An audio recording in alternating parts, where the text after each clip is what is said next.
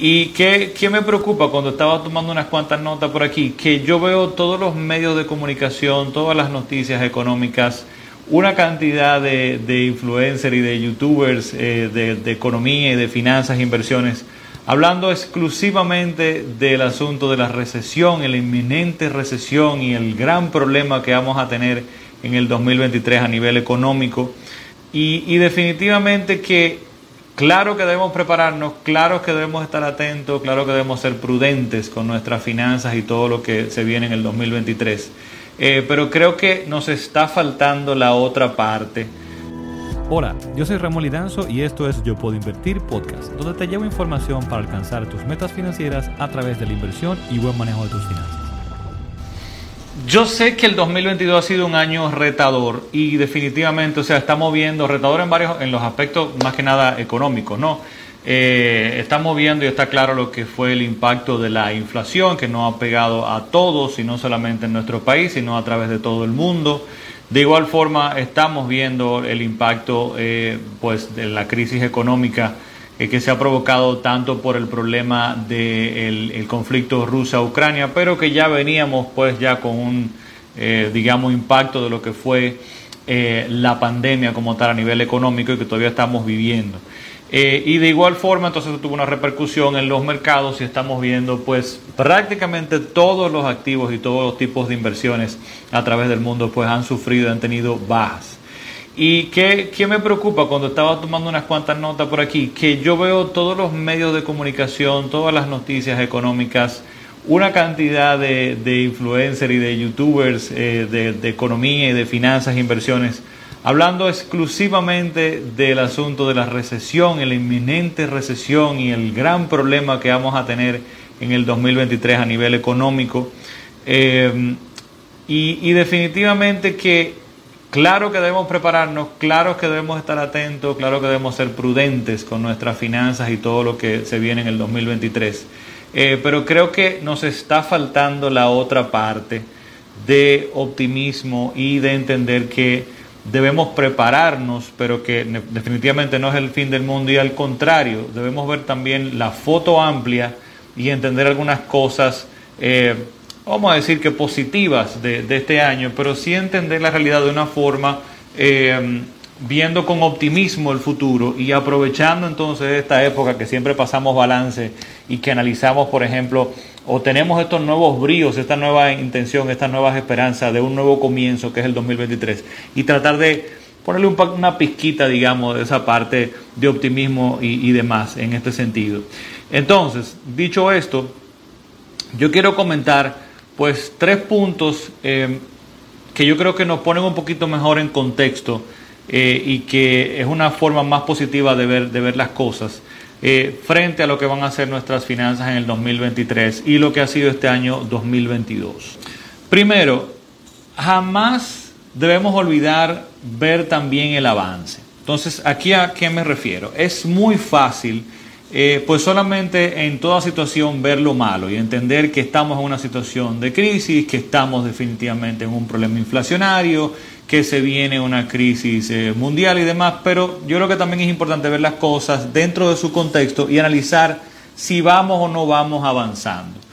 Porque a este punto, en el 2022, lo que ha sido el 2022, si analizamos, tenemos que entender que de dónde venimos logramos superar, por ejemplo, en el caso de la pandemia, en tiempos récord lo que fue una pandemia. Yo creo que en ningún momento de la historia hemos logrado superar una pandemia de este nivel en, el tiempo que lo logramos hacer. Creamos una vacuna en tiempos récord y logramos en tiempos récord vacunar a una gran parte de la población mundial y hemos sobrepasado definitivamente esta pandemia que debemos estar cautos, que debemos estar atentos, que debemos estar atentos a lo que está pasando en China, por ejemplo, claro que sí, pero definitivamente 2022 jamás podemos compararlo con el miedo y todo lo que sufrimos, eh, pues eh, en la realidad en el 2020 o en el 2021. 2022 fue muy diferente. Entonces tenemos también que ver ese avance y entender que fue un año de progreso en ese sentido.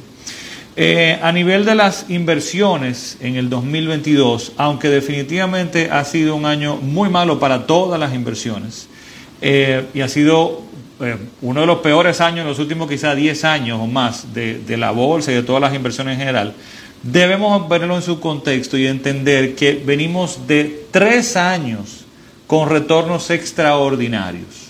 Y si lo medimos específicamente por las 500 compañías más grandes de Estados Unidos y ese índice, el, SP 500, pues podemos ver, aquí tengo los datos del 2019 que tuvo un retorno de un 31.49% en dólares, 2019.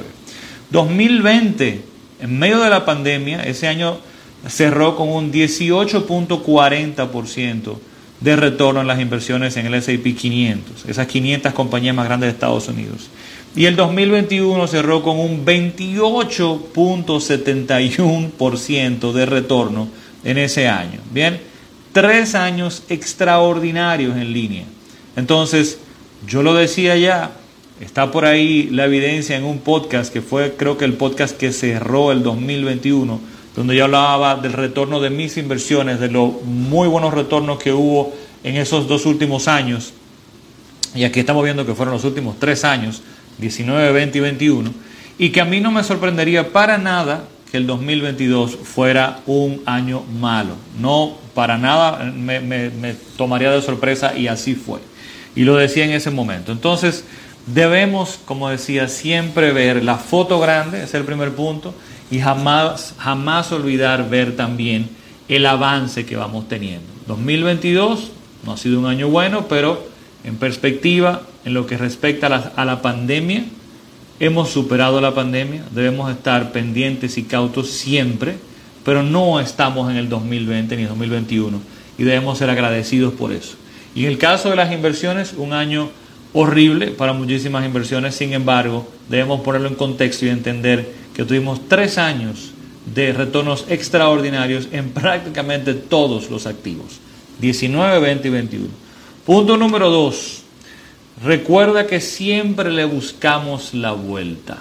Bien, ten eso siempre pendiente, siempre le buscamos la vuelta. Y tal como yo indicaba cuando estábamos en medio de la pandemia, tenemos que recordar eso, que la humanidad tiene una resiliencia impresionante y le buscamos la vuelta a los problemas. De nuevo, si vemos en el contexto de lo que estaba mencionando de la pandemia, en tiempos récord logramos crear una vacuna, en tiempos récord logramos eh, vacunar una población eh, mundial impresionante, una cantidad de, personas a nivel mundial, y en tiempos récord hemos superado una pandemia. De nuevo, con esto no estoy diciendo que ya todo se acabó y que debemos bajar la guardia, siempre debemos estar atentos. Pero no estamos en el 2020 ni estamos en el 2021, definitivamente, en ese aspecto. Eh, entonces, en ese sentido, cerrando con ese punto número dos, de recuerda siempre, le buscamos la vuelta, tenemos que mantenernos optimistas de que vendrán tiempos mejores y que somos más fuertes de lo que a veces pensamos que somos.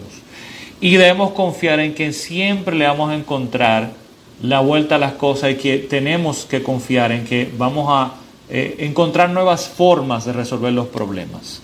Bien, a nivel mundial, a nivel económico, y eso quiero que lo veas también a nivel de tu familia, de tu economía, de tus problemas en particular.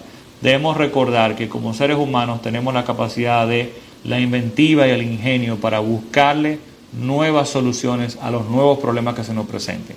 2023 vendrá con, su, vendrá con sus desafíos. Óyeme, ya encontraremos forma de encontrar las soluciones a esos desafíos.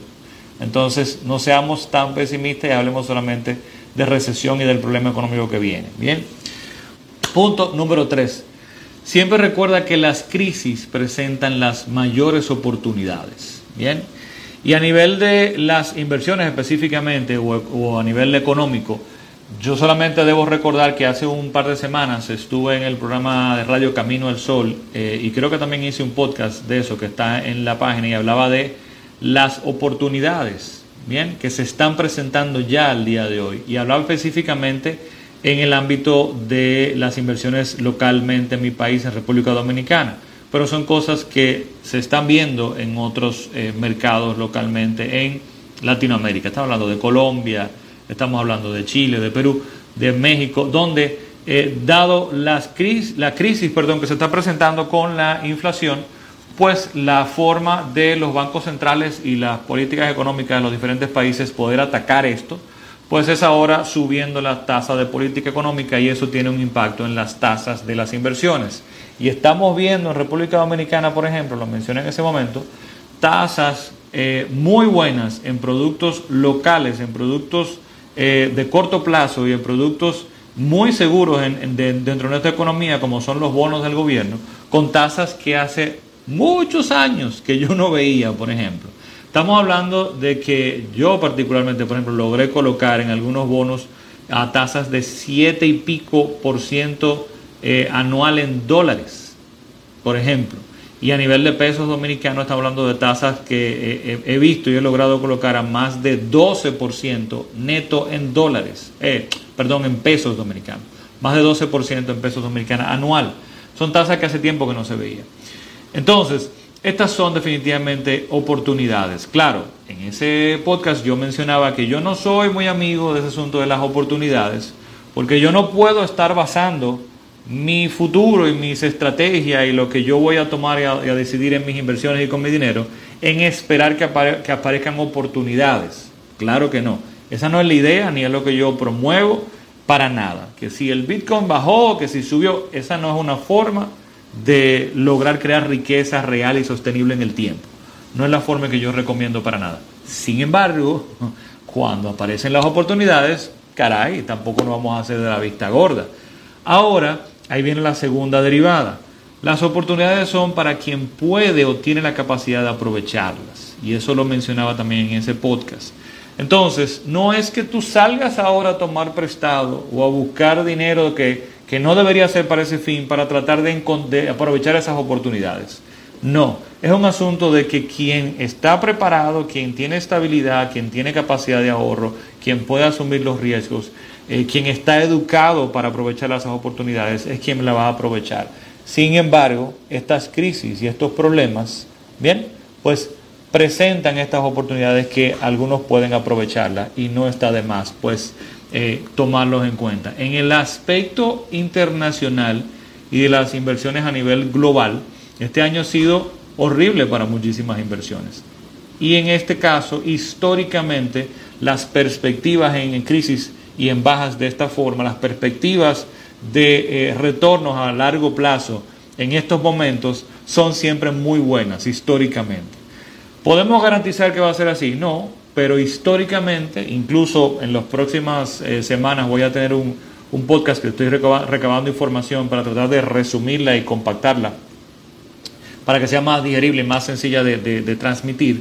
Eh, pero estoy recopilando información de varios estudios y varias eh, empresas de análisis de inversiones y demás que están viendo definitivamente estas bajas en los mercados como un cambio en las perspectivas de retorno de estas inversiones, con muy buenas perspectivas de retorno en los próximos 3, 4, 5 años, como es la forma de ver estas inversiones internacionales. Entonces, también se están presentando, digamos, oportunidades en este caso. En el 2022 se presentaron y puede que se sigan presentando en 2023.